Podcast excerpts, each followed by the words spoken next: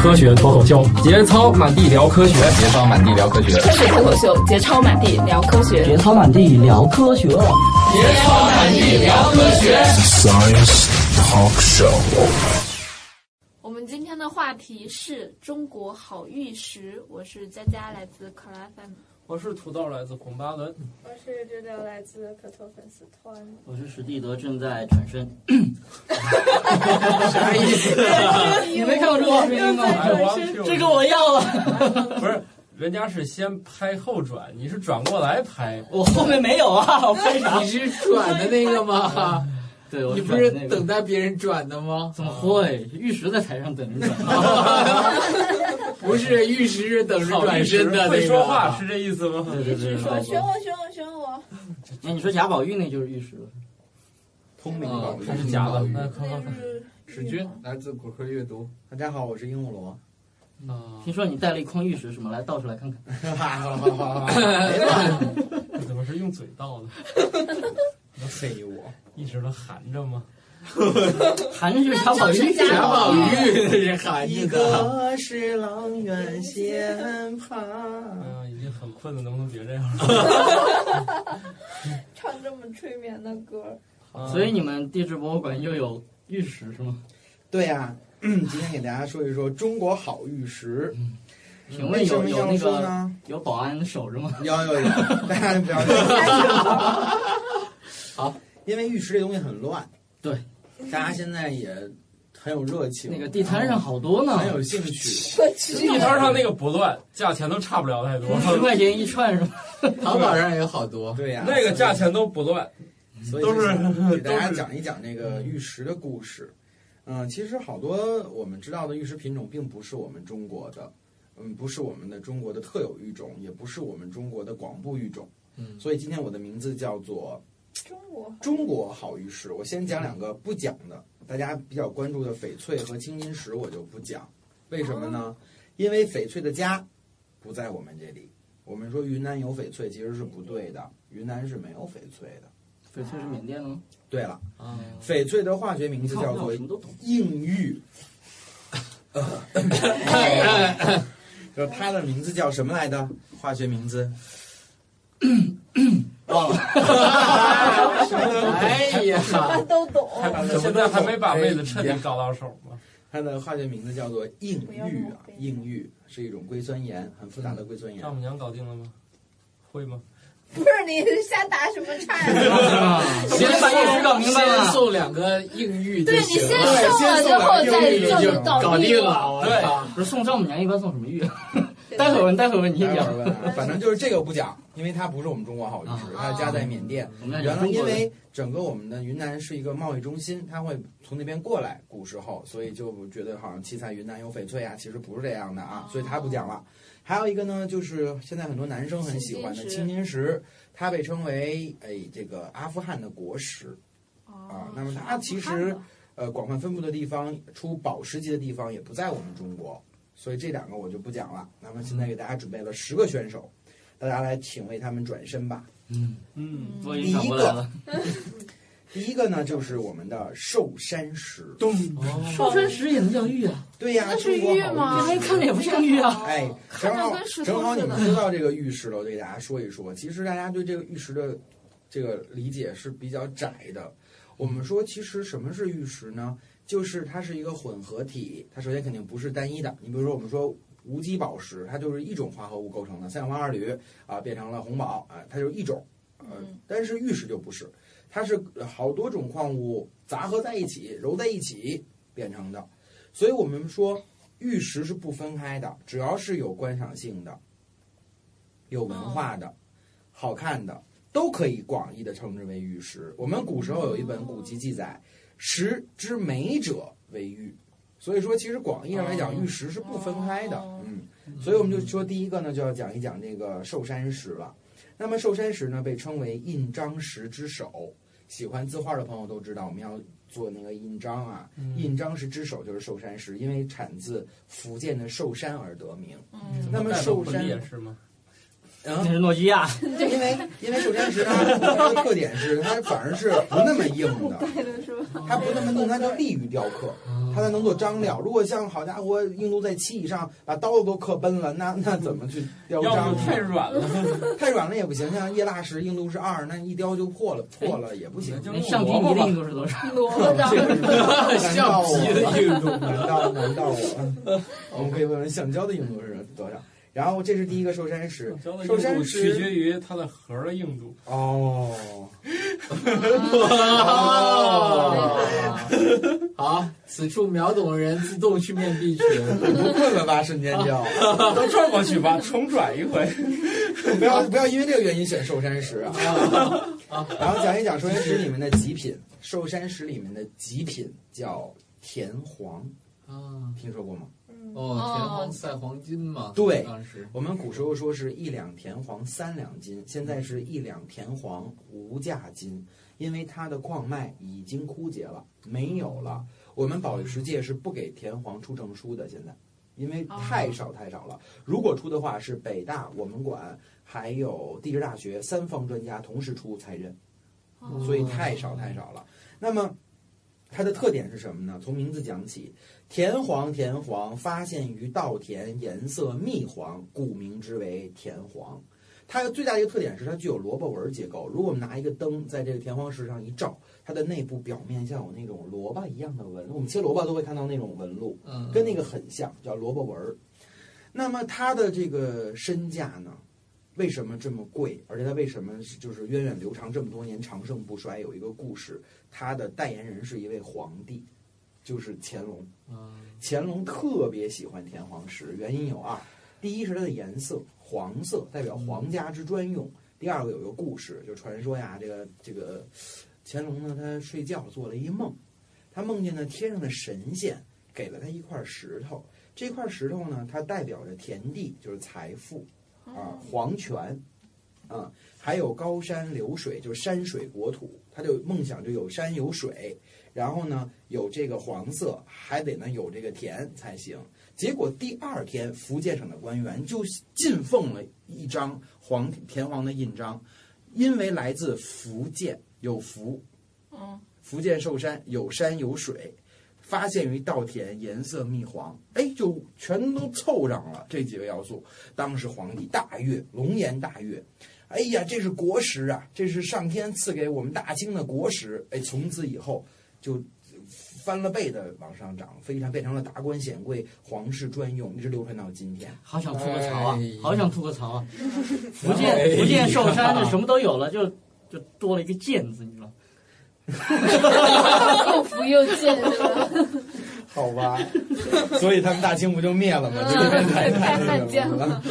然后呢，在我们北京展出田黄的地方呢不多，一家就是我们中国地质博物馆，嗯有一个小的田黄印章叫鹿纹银起，一面是两个梅花鹿，一面是两个仙鹤，特别好看，哦象征陆路高升和长寿健康。它采取的雕工呢是博弈雕工，博是博后的博，弈呢是意境的意，什么意思呢？博弈雕工取意为博在技，意在艺，这几个字是这么写：博在技，技术的技。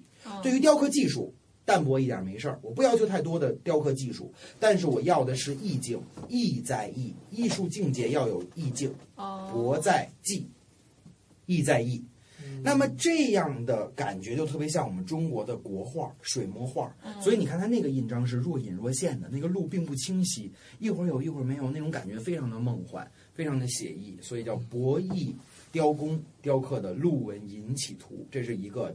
第二个地方有田黄的地方呢是故宫博物院，就是溥仪逃跑时候带的那个三联印章是田黄的，溥仪逃跑时候的三联印章。还有一个地方呢，展出的是田黄的原石，就是荣宝斋有一个田黄王，他当时是铁帽子王送给铁帽子王的，后来在荣宝荣宝荣宝斋，嗯这是他三个展出的地方。所以说，这第一个好玉石，大家可以想想选不 选它。我得去淘宝上搜一下天它皇。不仅那个价格高啊，而且它的文化特别特别那什么。然后发现有那个特便宜的，好，说卖到的说到这儿了，我就要15块钱提醒包邮提醒大家了啊！真有这种东西，啊这种东西叫金田黄，也叫印尼田黄。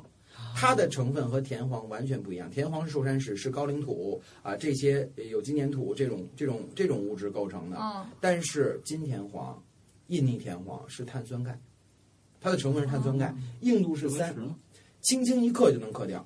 啊前不久，好多的老头老太太受当上当受骗，用毕生的积蓄买了这么一块金田黄，啊，一检测全都傻眼了。哦，所以，听众朋友们一定要注意，我这们东西不不要懂买了，没不要有 买，买不不着要了，买，没有千万不要买。所以你可以买，网上好好查就查。网上好好查查，就是太反贵的正不要就十行。五块钱包邮也15包邮也我行们可以送点儿金田黄给大家做礼物。十五块钱包邮那种是吧？对对对，比较便宜。但其实金田黄它的颜色亮度反而比田黄更漂亮，颜色更黄，然后关键更它它光亮不。罕见了是吧？关键太多是吧？太多太多了，所以这是第一个选手啊，大家记住，我们这期节目最后要选一个好律师出来，不是你都得给我们看到大啊这家大真家货，你是有能让我任们务选的啊？啊，待会儿我们买到台上，对对对，大家就可以那个投票选一下，评论里面说一下啊。到时候转身一看哪个没了，那个就是。这是选手一，下面我们迎出来的是选手二，这位选手呢来自我们国家的辽宁，辽宁。我们都知道啊，中国有特有动物啊，金丝猴、大熊猫啊嗯，它也是我们中国的特有玉石，其他地方没有。它呢，就是著名鼎鼎的红山文化的缔造者。我们说红山文化的那些玉器都是由它这个玉材雕刻而成的，就是著名的岫岩玉，我们说的岫玉，一个山字边一个游，鱿鱼的游，哦，那是念秀，岫玉，那是岫不念岩油玉啊。？那么它呢，缔造了红山文化，它是迄今为止人类最早使用玉料的记录，在七千年前的古墓里面就发现了用它雕成的文物。大家最著名的玉猪龙，哦，华夏银行那个 C 玉猪龙嗯国宝就是用岫玉雕刻而成的。是所以说，岫玉缔造了中华的玉文明、玉文化，非常非常的有名，不是那个玉猪龙现在呢，在国博吧？是在国博吗？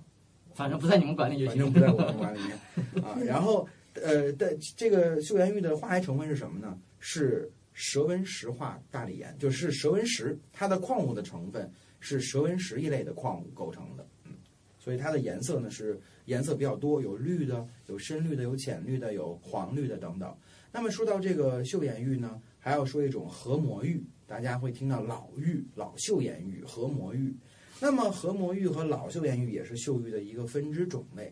啊，它形成的年代更久远，产于河道，所以更光滑，运度更好。我们只做科学普及啊，没有不，大家不要去瞎买，这个我跟你 说了，不要是买。大家不要超超过十五元包邮就不要考虑了哎，。然后听听听听名儿就了解一下就可以了。我们今天那个节目当中推荐的都不是都这不个，是让你上淘宝去搜的。就不是一般土豪可以玩的，是 吧？岫玉的价格不高，真正岫玉来讲，一个大的雕件、八骏图啊、仙鹤祝寿啊，也没多少钱。但是岫玉产量非常大，哦岫玉的产好吧量，这个可以买。很大很大的。好吧，但你别打错字啊，别打别的秀，打的不是那个。岫玉它的典型电电竞秀特是征，咋写？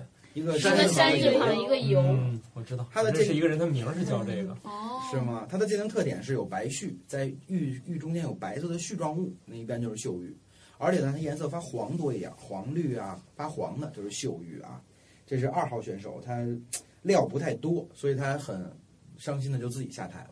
下面我们看三号选手，三号选手呢叫鸡血石，这就比较大咖了。哦啊，这个也这个听说过，啊很有名。这也是一个章料里面比较有名的，就做印章的一个石头。呃，为什么叫鸡血石呢？因为它这石头的中间啊、缝隙里面啊，有一种艳红、艳红色的东西。这有个传说，先讲传说，再讲科学知识啊。鸡血石怎么来的呢？原来啊，在鸡血石的产地有一只凤凰哦嗯啊，这个凤凰呢，对当地的人特别特别的好，然后呢，给当地的老百姓带来了福音，它就栖息在凤凰山上。可是呢，突然有一天呢，就来了一个天宫中的恶兽，天宫的恶兽就是不好的怪兽，来袭击这个这个山民这个村子。那么这个凤凰呢，为了保护它自己的巢、它的卵，为了保护村民，就跟它奋斗了七天七夜，最后把这个怪兽打跑了。但是呢，这个凤凰也受伤了，它的鲜血留在了山体里面。然后呢，就形成了这样的石头。原来说这个红色是它的积雪，所以不就取名这不是为凤凰吗？怎么起息了？当地啊都是禽类吗？都是就是脱毛凤凰不如鸡，打完架之后都没毛了。然后当地人叫鸡血师。 那其实大家肯定知道，这肯定不是真的。 笑点好高。我们先笑一会儿。那给我过的凤凰不如鸡。哎明明是凤凰血伸进去了，最后是鸡血。鸡血死了。哎呀，太丢人了。所以你看。就得活的在位那会儿啊， 才管用呢，是吧？才管用，你死连你生前是啥都忘啊了，也能鸡血师，太可怜了。然后呢，但是它其实大家都肯定知道，它不可能是真的鸡血石，对吧？它的那个红色是什么呢？是非常重要的一种元素啊，就是我们说的尘沙啊，尘沙啊，红色的尘沙就含汞，它其实是有毒的，啊，尘沙有汞。啊所以鸡血石不能拿来泡茶喝是吗？呃，当然了， 他这个你也你这个不舍得你你这个什么口时味，候泡过茶呀？这个口味，紫砂壶啊，泡茶喝。对吧？那么呢，在这个民间呢，有一个称呼管最好的鸡血石叫大红袍，因为它整个大红袍是茶嘛？你看我就说嘛，就是茶嘛。嗯就是这称呼。好吧，怎么说怎么就说中了你的下怀？嗯，因为最好的银章石它整个通体红，这四个面儿可能都有红色，像穿了一个大红袍一样，所以管这样的好料叫大红袍料。就这个样子。我们评价一个鸡血石的好坏，第一个呢是要看看色色的多少，就有多少红；第二个要看红的级别，是暗红、是鲜红、是亮红；最后呢要看它的质地，就整个这石头有没有裂纹呐、质地好不好啊？基本上就从它的色多色少、色强色弱，还有整个色旁边的地的这个水平来判断这个石头的好坏。所以这个是一个选手。下面呢，再给大家介绍下面一位，下面一位呢就比较有来头了。它和岫岩玉同属于中国的特有玉石，这几个就是我们国家特有玉石并不多，就两种。刚才我说过一个岫玉，这位来宾呢，选手呢来自河南，嗯，你们家的土豆，河南。我老乡不是石头，然后呢，他的名字别名比较多，有的人管它叫做南洋玉。嗯土豆，你知道吗？不知道。为什么出在河南叫南洋玉呢？因哎为因它为那是个地方叫南洋河 啊。南南哦阳，哎我去，啊这南洋玉很有名啊。你是河南人吗？你大家都不知道哦南阳。它是东北你人，知道吧？因为我看见你写这个南洋，写的是那个洋，然后我就晕了。哦，因为南洋玉是确实很有名很有名的。对，那它的我们一般管它的名字叫什么呢？也有十五块钱包邮那真的不是造假的啊，叫独山玉。哦嗯独山玉，我觉那个叫得这南洋玉个这个名字听起哎来对，为什么叫独山玉？听起来比南洋玉顺耳高大上但一哎是点。我们那儿都管它叫南洋玉。实际上现在南洋玉应该便宜吗？十五块钱包邮吗？是吗？十五块钱。哦啊，有可能是这样啊。它会不会这是也可以。会不会是就是它的那个类似的级别不同，级别不同是吗？嗯因为啥？呃，我们家甚至还有个南洋玉的烟灰缸。哎，送给我，来当标本了，给拿给我我就拿跟你来。说啊，那个我就觉得它有可能是那个你说的级别级别不不够高，好因为它可能是不是所有有玉的这种地方，它可能会有众多那种。我给大家讲一讲现在这个玉石的这种所谓的级别，就是和矿脉的事儿。就是啊首先从名字讲起，它为什么叫南，就是独山玉，是因为发现之初它只有这么一个单独的山包里头有这有这个玉种，矿脉只在这单独的一座山里面。所以叫独山玉。独山玉是我比较喜欢的一个玉种，但是我至今为止没有收到好的标本，是因为它是以色杂为著称的。在独山玉的玉身上，能够发现白色、紫色、蓝色、绿色、红色、黄色各种各样的颜色。它的制色的原因很复杂，当然大部分是绿的比较多一些。我见了怎么是黄的呢？对呀、黄绿都多，黄绿白，我们分着根根据它名字分类，白独山、绿独山、黄独山、杂独山，还有颜色混在一起的。所以其实它的特点就在于色杂，它质地又好，又特有又色杂，所以它特别适合做雕件儿，采用翘雕的手法。比如说，正好这儿雕一小果儿是红色儿的，这儿雕一小鸽子是白色儿的，这儿雕一就翘雕手法在独山玉上用的是最多的，因为它颜色齐，颜色巧，这是大自然的鬼斧神工。哇，那这货！货如果雕出来，应该你们家烟灰缸是啥样的？嗯我跟你说呢，你想想有好东西要弄成烟灰缸吗？哎，说不定那说不定啊你们家有钱真有的，人就好东西也是。你想这个要什是么烟灰说不缸也定是是好溥东仪西。的烟灰缸呢。对呀、啊，那不是你那们不是是，爱新觉罗吗？那都是我长很大的时候了，人家就是有有一包那玩意儿给了一个给我姥爷，那东西就真的是很普通，我姥爷连烟灰都懒得用。那我我沉刚不拉想几问，的我刚想问你，如果是以前的老物件儿，就可能有好的东哦，西。不是老物件儿，那东西你们家回家翻翻，新你的家老不得了，屋就是我都已经上初中还是啥时候了，那就肯定不好了，哎真因为不是因为我们说为什么要这么讲？因为独山玉的矿脉矿区是很特别的，嗯它呢叫做这个环形矿脉系，就是最外面一圈儿是环着长的，然后再在里头就芯儿地方边儿和芯儿的地方最好。哎呀，所以最开始开采那那批是边儿的这这片儿是好料子没了，现在大部分集中是中次料，是中间这部分。真正到山最根儿芯儿里的那块又是好料，但是开采难度大，不好出精品。所以就是现在的独山玉的价格也非常高了，就是因为首先它稀少，它就这么一山包里有，越来越少。第二个呢，就是它真正开采到好的玉料不多，像他说烟灰缸那是什么呢？我们叫做杂脉，就是在整个主矿脉的分支有一些小杂脉，然后有一些它的矿物组成嗯哦对，就很差好很多差。好多东西都叫南洋玉了。对，可所能以它为啥叫南洋玉不叫独山玉？可能意思就是他想沾这名儿，但是他也不是那东西。呃，是这样的，就独山玉的俗名叫南洋玉，但是现在好多人就是说冠这个南洋玉的名字，他不敢叫这是独山玉，就是原因在这儿，就是哦就是他卖南洋玉的可能就次一点儿，他就不敢。如果他这东西真是好料，他不敢说，他绝对不会说我这是南洋玉的，他一定会说这哦我这是独山玉，就这意思。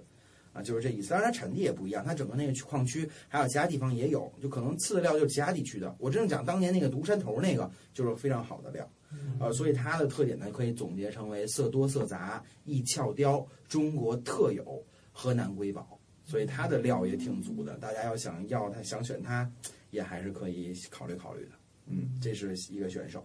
那么下面呢，给大家介绍的一个选手呢，就是相当的大咖了。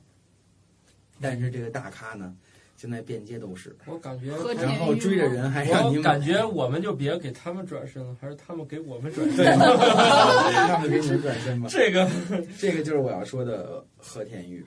嗯，啊，其实这个和田玉，和田玉嘛，连地和铁田我上去过，连地铁然上后都当是地和田人，玉的当广地人，告你。如果真的跟当地人说你要你要想去看看和田玉还能不能挖着，他会给你带到一一滩上，就捡就遍地都已经挖的全是碎石头了，你找去吧，你能找到就是你的，其实你根本找不到。那个叫绿玉河，嗯绿玉河，也叫绿就玉在河河。滩上，对，对，好吧这个和田玉就不讲了，要讲太多那就太长时间了。但是说几点重要的，首先，现在没有什么真的和田玉了，实话告诉大家，确实是没有了。都去哪儿了？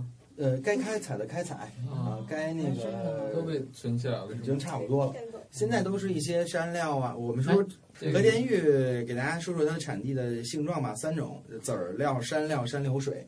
呃，其它实就不想只说产它地太条多，河吗其实原本上它东西很讲的很多，但是现在不想讲太多，就因为假的太多了，大家哦不要轻易购买。就大家千万别去十五块钱包邮那种。少少很少有十十五块钱包邮随便包，但其实呢，是吧？呃，和田玉它的历史的文化传承，包括玉种的发现，它主要是透闪石和阳起石两种矿物共同构成的。透闪石和阳起石共同构成的。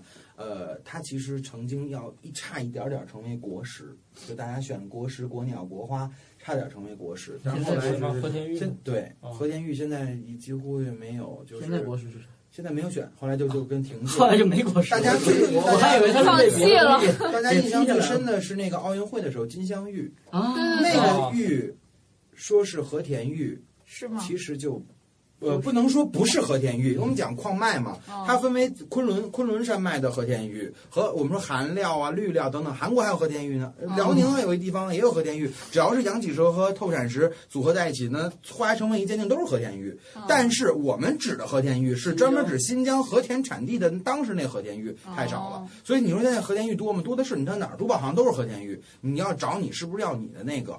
我们说的那个金镶玉那个玉呢，是昆仑料，等于是昆仑山山系的那个和田玉。哦啊，要不可能产量这么大，也不可能都做做做成奖牌嘛。所以这个选手吧，就是自个儿的故事太多顿时了，不值钱了。也也不要给他再再推，也不要再再忽悠、再再说他了，咱就让他请下一位来下一吧位，。下一位，思问网珍惜你的每一个为什么。让他再下一位为我们转身， 有请下一位下一位导师。呢下一位呢？回家怎么拿说呢，不值什么钱啊但！是这个我呢喜欢，这个我喜欢，不值但是钱。它的文化内涵，挺包括真它的和我们呃北京的关系是很重很重的，它嗯就是汉白玉。哦这太汉白玉产量大，我做成台阶了，你做成地板呀，值钱的吧？你汉白玉没小件儿，这玩意儿。我们说汉白玉是大家知道吧？有钱你存一块儿在家里是吧？对呀，它虽然叫玉吧，对，先买块地儿， 买那么大的地儿，对对对，全家的地板都是汉白玉。对对对对对，其实是这样的，就是我们说汉白玉，它叫个玉，但其实它是个石头，嗯它是大理石，嗯啊，细晶白色细晶大理岩，这是标准的它的一个名称。嗯但是实话告诉大家，我们说的这个汉白玉，真正所谓到玉级的，它的就是说白色细晶状态特别密集，到玉级的玉化级别的，现在已经没有了，很少很少了。为什么？去故宫凿故了？宫全都用用的差不多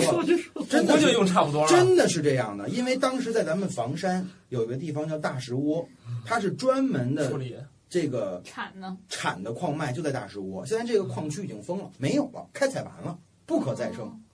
真正好的地方还有一地儿，云南大理，它因为就是因为它的名字大理石嘛，啊，命名为因云为南地儿大太理。远了，没给运完。是其实大理石那个开罗埃及那边也是也也很多，就是我们说我们现在可惜的是，房山大石窝的这个矿区彻底没有了，而故宫的石材大部分采自这个矿区。没事，故宫里好多呢。而且真正好的大理石，你上手以后，它没有颗粒状的结构，也是很温润的，很好看的。所以说它，哦哎那个天安门下走的那些，那都是是啊汉都白是都是汉白玉嘛。但是那个级别稍微差一点点。你去故宫仔对，细那看，肯定的嘛，因故为宫里的边级别哪块儿是的相级别当最高好的，龙壁整个在那个下面有一个一条九条龙盘旋哦，的那个地方，就是那个不能走人的对那一对对块儿对对中间现在最封中间了那个是吧？对对对对， 就手还可以伸进去摸一下是吗？没有，就是玻璃罩把它罩起来了，以前可以，以前我记得嗯以，前可以，我记得大概是在还回头拿凿在九子凿一个。至少是在九零年左右的时候，那个时候人还可以，就是我还记得，我记得很清还可以楚，我踩还上上去。能上去，啊对，我可以还上去在上面趴着照了一张相，这样子对。因为那是我第一次来北京的时候，还可以那样子嗯，但是后来就现在就不行了就不行因为那个时候就因为像你这样的人太多了，每个人都不趴是着毕就竟被人还笑。少嘛，那个时候就没有那么夸张的游览，哪现跟在我现在的看那故个宫啊，那个故宫太恐怖了嗯它那个就是那个台阶，不是有那种斜坡吗？有的斜坡都磨出那个屁股印儿，都成滑梯那 种，哇，太狠了！这一年接待多少滑滑梯的小孩儿？对啊，对啊。还没去过故宫还是还是大家还是保护好文物啊！哎我觉得我们的原始原来的那种，你们都去过故宫了吗？其实应该别的地方也有吧，去过应该有有有有什么颐和园那边应该也有也有。啊，应该有但这其些。实我们分析有碳酸，对它的成分为什么怕摸？它是碳酸钙，它虽然是很坚硬，哦但它实际上是碳酸钙，它遇见酸啊、遇见碱呀、酸雨啊，对它来讲，它危害还是很大其的。实人多了对它危害都挺大的，二氧化碳啊人嘛，呼出二氧化碳碳太太多了了。，对，所以一般我们都采用玻璃式保护，把它镶镶起来、罩起来。现在就罩起来了。嗯，好吧，所以这哦就个是一种。这这货这货应该不会有十五块钱包邮，怎么怎么舍得？卖十块钱也不值 啊！可不，你就干嘛？你要叼烟灰缸吗？是这东西说十五块钱不值这运费，真的，这个这个其实现在是好多，就是有时候我们停车加油站、旅游景点儿卖那种小石兔子，嗯一个兔子，呃，什么小蛇、小猪，都是大理石雕的，都是大理石，但它不够汉白玉的级别。你可以考虑刻意雕一个科学脱口秀，然后放在这儿，多好。太沉了，主要是我们的 logo 太具象了，嗯，是一具象了。是一幅图。哎，其实现在好多人家里装什么窗台什么也有用大理嗯，石，大理石这个可能对要再延伸说一点，就是什请么大家门注槛儿什意，么的，好多人说大理石有辐射，哦哦，对对对，有这么说它的，是有天然天然的那种放射性，但是那种但是非常非常低。其实我们搞混了，真正有天然放射性的是什么？是花岗花岗岩。岩是侵入岩对，是整个火山带来的侵入岩，嗯就传着传着传成大理岩了对对对。我们检测过大量的大理岩，大理岩是表层型的呃这个变质盐，经过高温高压以后没有辐射的。所以林黛玉当时八八版说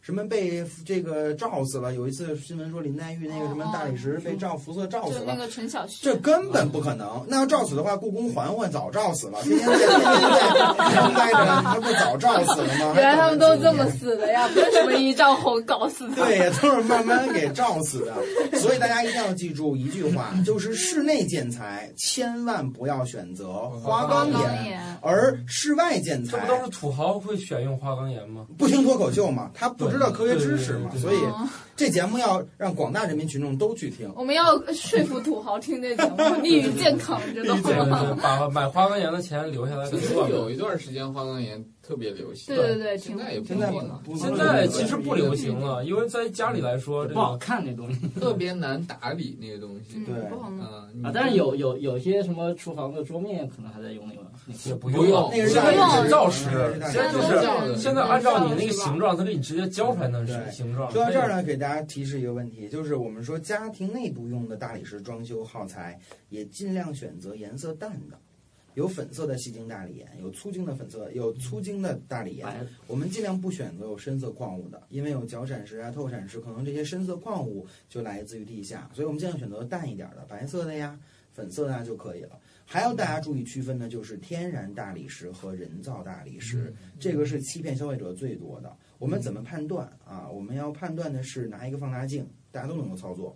如果是天然大理石的话，它没有石粉的痕迹，不会是像一个一个颗粒小小米粒儿排齐的那个没有，因为人造大理岩是拿石粉直接压制而成的，你很明显看到它有特别均匀的石粉的那种构造。有时候你看断口，一看它就是没有石脉，嗯，就全都是像小沙子那样铺成的，那哦就是人造的大理石。有的商家欺骗你，他拿天然大理石的价格卖给你人造大理石，所以这就哎得呀特别注意，了去逛家居建材市场需要带一其个实大理放石，大我镜。觉得，其实我觉得大理石那个以前我见过的，不知道现在怎么样。以前我记得我我小时候有同学家要铺大理石，我觉得那花纹吧，其实以现在这眼光看，那种家里一会儿这儿一道黑，一会儿那儿一道黑对在地不好看上，其实也不好看。现在也不太适应。但是我不知道那可能还当年应该都是天然的。那是嗯包体，那岩石的浮露体，就黑色的一道是它在整个变质岩形成过程之中，其他的矿物杂质包裹进钻进来嗯来，叫浮露体，把它给弄进来的一些就东 西。就那地上这儿一道黑，那儿一道黑的，搞得跟家里全是那个扫地我们也叫岩石包体吧，嗯就是它的一些包裹体。好了，这位嘉宾还可以，大家比较喜欢他，最最好的还是花岗岩，不是不是，还还是他潘没玉遇，，嗯还没还挺了高兴的。没 了。那么邀请下一位是一组合，他这组合的人数比较多啊，像叉叉传奇就是玛瑙军团。啊玛瑙军团，其实玛瑙也算是好玉石了。为什么呢？它种类比较多。其实说半天种类呢不太严谨，它都是二氧化硅，呃，其本质是一样的。但是现在最有名的是南红玛瑙、战国红玛瑙啊、这盘丝玛瑙、红玛瑙、皋玛瑙、结子玛瑙、水草玛瑙啊等等各种各样的玛瑙。其实玛瑙是一个特别特别传统的中国好玉石。在古代时候，大家都知道用玛瑙做盘子，用玛瑙做碗，就是在用到生活当中很多很多玛瑙的镯子等等。呃，玛瑙从名字讲起呢，它很有意思。它这个名字的由来有两个传说，我记住一个好玩的，但是科学性有没有，咱们再考证，是跟李时珍有关系。当时说呢，他看到这个玛瑙的这个魂、这个纹路啊、勾回啊，特别的神奇，特别漂亮。他就说啊，此物系马之大脑，故名玛瑙。我就像马的大脑的勾回一样，所以叫玛瑙。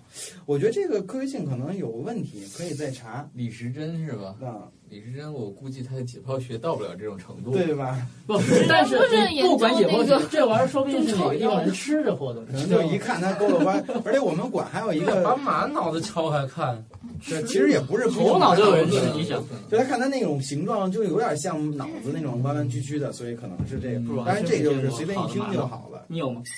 然后呢，就说它这个玛瑙的成分是二氧化硅嘛。二氧化硅它种类分的很多，比如说最近大家比较关注的南红玛瑙，就是有有云南的，有四川的，就很漂亮，狮子红、狮子黄啊，大家都很了解。还有就是我比较喜欢的一种叫战国红玛瑙，管它叫美猴王，因为它红色、黄色、橘黄色三色相交，很漂亮。这是一种玛瑙。还有呢，就是我们平时比较少见的叫水草玛瑙，里面像有一种小水草展开一样啊，那其实是一些矿物的包裹体，一些其他矿物。像我们国家呃，像我们国家辽宁的阜新啊啊，都有这样的水草玛瑙。呃，除了嗯上面有那种画儿，对，那个就是我说过的，它是锰禽染，它是有锰元素侵染进去以后变成了小锰花儿，有点像我们原来说的那个假化石，跟它是一样的，就里面会很漂亮，黑白的比较多。你说的那种，还有呢就是搞玛瑙，搞玛瑙严格定义是黑白相间的，一道黑一道白，一道黑一道白，那个非常的少见。那不是斑马吗？嗯，搞叫搞玛瑙。还有呢就是比如说大家知道的这个这个红玛瑙，大家比较多的啊，就是嗯红脑呃玛瑙剑。以红为贵，古人的一句话就是玛瑙的产量太大了，因为硅嘛，我们说整个地球含的元素里面氧硅、铝、铁，那嗯硅含量很多很多，含量巨多。本身玛瑙也很多，抓一把沙子。对，但是我们说玛瑙虽贱，但沾红为贵。如果真的是天然的红玛瑙就很昂贵了。现在我们的红玛瑙大部分都是优化处理的，就是加热优化以后的。但是现在呢，我们在珠宝学界把这种优化也是认可的，等于也不算作假，只是给它加工一下，变颜色变好看了，作为装饰美化也无可厚非。啊、嗯，那说到这个，说了半天这个玛瑙呢，告诉大家玛瑙的一个最主要的鉴别特征是同心纹，大家可能见过的会知道，它有一圈一圈一圈的同心花纹，是玛瑙，就是说它一眼我能看到它是不是玛瑙的一个特点，它具有同心花纹，一圈一圈一圈。嗯，除了这种雕件呢，除了这种首饰，我们现在还在商业上看到一种东西叫聚宝盆，啊，也是玛瑙的，它外圈是一圈的玛瑙，里面是晶洞，嗯，然后打开以后叫聚宝盆，这商业上的一个也是玛瑙。那说到玛瑙呢，还要不得不提的就是玉髓，好多人会问说玉髓和玛瑙有什么关系呢？呃，首先说呢，玛瑙呢，它属于一种隐晶质的矿物，它的晶体是隐藏起来的。我们说水晶和玛瑙都是二氧化硅的东西，但是水晶呢，它的晶形是很明显的，柱子一样的，我们能看得到眼睛，对吧？嗯。但是玛瑙就不是，玛瑙是隐晶质矿物，它的晶体结构隐藏起来了，我们根本看不到，很光滑、很细腻，看不到的，这是隐晶质。隐晶质里面呢，就说到它又分了级别了。那什么是玉髓呢？就是没有同心花纹的，颜色更加有的时候是鲜艳，有的时候是暗淡，质地更细腻的，我们称之为玉髓。玉髓，所以就是说，好多人分不清玉髓和玛瑙，其实都是二氧化硅的东西，但是它呢，就是一个叫做玉髓，一个叫做玛瑙。这俩哪个更贵？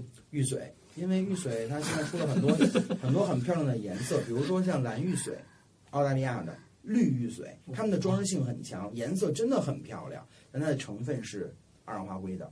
现在好多人上当受骗，是拿这个绿玉髓冲翡翠，整个它那个绿特别漂亮，跟翡翠的绿是一个级别的，但它是玉髓，二氧化硅质的东西，嗯所以大家一定要小心。对，他们比翡翠还是便宜是吗？呃，便宜很多很多。 哦。便宜很多，这还是可以买的， 买得起，对吧？然后这是一个这个选手呢是组团来的，嗯带了好多的品种过来，他就介绍到这儿。下面呢给大家介绍的一种中国好玉石呢是大家比较喜欢的孔雀石，孔雀石颜色非常的鲜艳，主要以绿色为主，因为呢它的颜色是孔雀尾羽的颜色，所以呢叫做这个孔雀石。但其实呢，它的化学成分呢，听了以后就不太高大上了，是碱式碳酸铜。 我们学化学都知道，碱式碳酸铜、哦嗯铜绿、铜铜铜锈，啊 长完以后，当然我说的这是宝玉石啊，它肯定不会是铜锈的，它一定是的，它 的它是天然铜锈，它的形成的机理的，它主要 是刺激。林绿形成，在矿层的上部由母叶淋下来一样，形成鹅管，鹅管下方长出大的孔雀石，非常漂亮。这货一般都是哪儿产的？美轮美奂，在我们国家最著名的产地是广东阳春，跟蓝铜矿那个地儿是一块儿的啊。广东阳春的孔雀石是最美的。啊、我们上一集叫什么？啊，蓝对对，就是蓝铜矿孔雀石。中国地质博物馆游览指南。对对对，讲到了这个。一疙瘩五千美元是吧？啊，对，一个球，一个球，啊一个球五千美元，这可不是哈根达斯。这比哈根达达斯高高大上多了。而且你吃了以后牙还会掉，咬不动。嗯，然后这个东西其实，呃，说到这儿就觉得它也挺漂亮的，而且它产地也比较多。呃，像除了我们国家广东阳春以外，嗯嗯在非洲的刚果出孔雀石出的也比较多，但是那边是硅孔雀石，它分为两种，一种孔雀石，一种龟孔雀石。在非洲刚果发现的那个孔雀石呢，就更发蓝一点儿，然后呢硬度更硬，超过七，然后呢呃致密感更强，更耀眼。那么这个就是龟孔雀石的特点，也很漂亮。那么其实我们区别，我们看这个孔雀石的鉴定特征是，也要找一个纹路，就是一圈一圈的那个同心纹，特别像孔雀的那个尾巴上那个一环一环的形状。嗯所以是由它来命名的。那其实孔雀石特别受到大家的喜爱，比如说刚刚结束的那个世界杯，嗯啊，世界杯大力神杯底下有一圈绿色的宝石，嗯那就是由孔雀石拼上去的，很漂亮。啊我以为它本来是铜，后来锈了，所以不是，那真的是孔雀石。 而且呢，像我们国家毛主席接受过这个俄罗斯领导人的国礼，是一个孔雀石的化妆盒。啊好多好多地方，他们咋想的呀？给毛主席送化妆盒？因为俄罗斯的孔雀石是很漂亮的。还有老婆啊，老婆用不都行有一个有一个特别大的孔雀花瓶。对他们，如果你有机会去俄罗斯国立历史博物馆，你会发现他们整个的墙体都是孔雀嗯石的，特别漂亮。因为他们那边矿场比较多，对对啊对，它产地比较大，哦嗯那也是一个主要产地。嗯呃，孔雀石它是具有神秘能量的，它主要是驱邪。地 鬼，今天中元节是吧？今天中元普渡，啊 昨天，昨天不是昨天吗？他是今天，昨天吧？我听到的说法是，有人说昨天，有人说今天，好吧，反正总有一波人赢了嘛。嗯怎么我们今天屋子里这么多人录音？对啊，嗯呃嗯呃十几个是吧？哎，他是虚的，他是虚的还是招的？虚的是吧？哎，让虚母，急死了。他们都不说话，为什么呢？他们在说话呀，吵死了呀！啊听众朋友们，不要往后面看。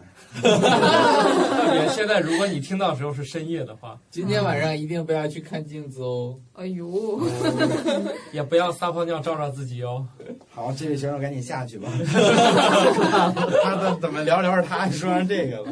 他很不开心。下面一位选手是倒数第二位选手，第八位选手呢是现在男生比较喜欢的一种宝玉石，也是我们中国的好的宝玉石，叫做黑曜石。哦，啊黑曜黑色的是吧？黑曜黑石色，我喜欢，你有吗？送我两块。它其实就是在哪能配得到火山玻璃啊？火山玻璃，啊雷公庙那个是不是？对，火山这玻个璃。不是以前做刀刃用的，对，是吧包括石器、光开始砍砸器啊、哦剥削器，都要找黑曜石来做，因为它是硅制的二氧化硅的东西，特别硬刃很锋利。嗯啊，它是火山带给我们的宝贝，是由火山带过来的。那其实黑曜石呢也很漂亮，它本身的颜色很很很亮。啊，它分为两个种类，一个叫黑曜石，一个叫雪花黑曜岩，呃，雪花黑曜石。嗯，雪花黑曜石在墨西哥和北美比较多，就是带白色的东西，带带白色的硅花儿在上面。嗯，黑曜石，呃，被称为呃阿兹特克的眼泪，就传说，呃因为它代代表他的勇敢和坚毅嘛，代表他原来有个传说，说一个村子里面呢，呃，就是男性啊、不管男女老幼的男性，呃，就是都去抵御外村的袭击了，然后只有这个女性留在家里面，啊、结果呢，所有的男性都在外战死了。啊，为了女女女人就很伤心，就都哭了。然后哭了以后，每一个泪滴就变成了一个黑曜石。当然，这是一个神话传说。哇，量好大！啊，就代表着他他能够代这表能比勇得敢上孟姜女吗？代表那娘勇女敢只裤裆长城而已。没有任何创造啊，嗯，他那是拆迁办的事儿。我去，是吧？然后现在好多人会说他转运，然后呢，这个我觉得在我们这个科学角度讲，倒没有调什经么嘛依 据。他说代手是有有问题的，他是就是浊气进，什么福气出啊。但他们说一定要就一般的手势可以戴在右手啊，就戴右手。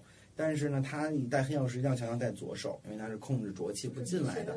就是说，你记住，你就跟手表戴一个镯子， 戴一手上就是相反的，就是很多的时候，人们选择是左手戴首饰，然后那个黑曜石就戴戴在右手。